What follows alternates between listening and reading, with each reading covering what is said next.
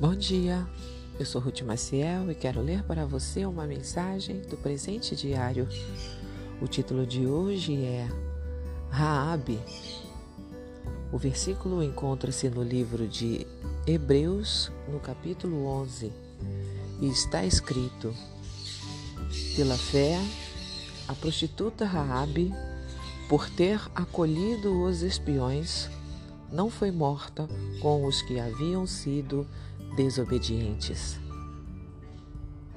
Depois que os israelitas peregrinaram 40 anos pelo deserto, chegaram até o rio Jordão pelo lado oriental, preparando-se para atravessá-lo e entrar na terra de Canaã. Dois homens foram espiar a cidade de Jericó, a primeira a ser conquistada.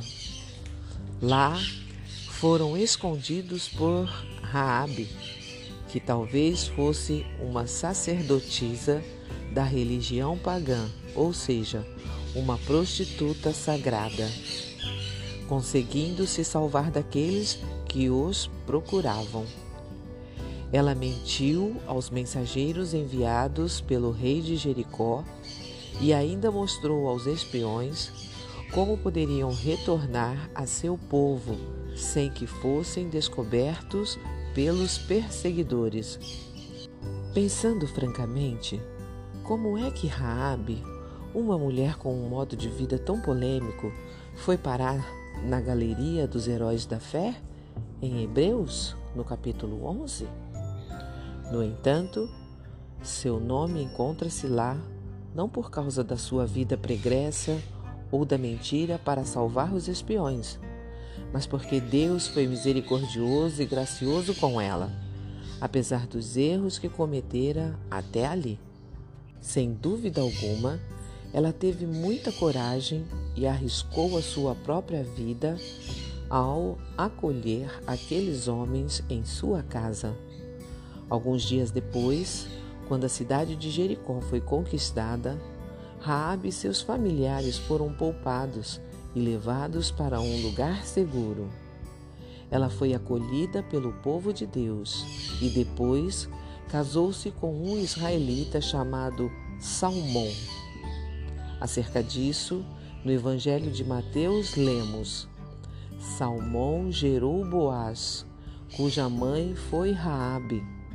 Boaz gerou Obed, cuja mãe foi Rute. Obed gerou Jessé, e Jessé gerou o rei Davi. Neste texto, observamos na linhagem messiânica de Jesus o nome de uma ex-prostituta e também de outra mulher de origem pagã, Ruth. O que havia em comum entre elas?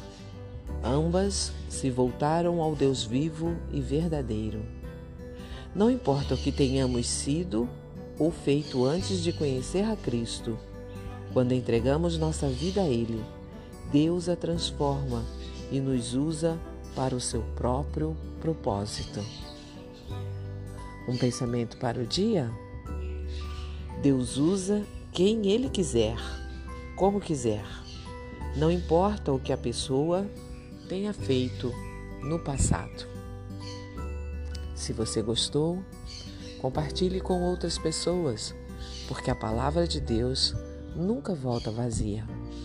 Tenha um bom dia e fique na paz do Senhor.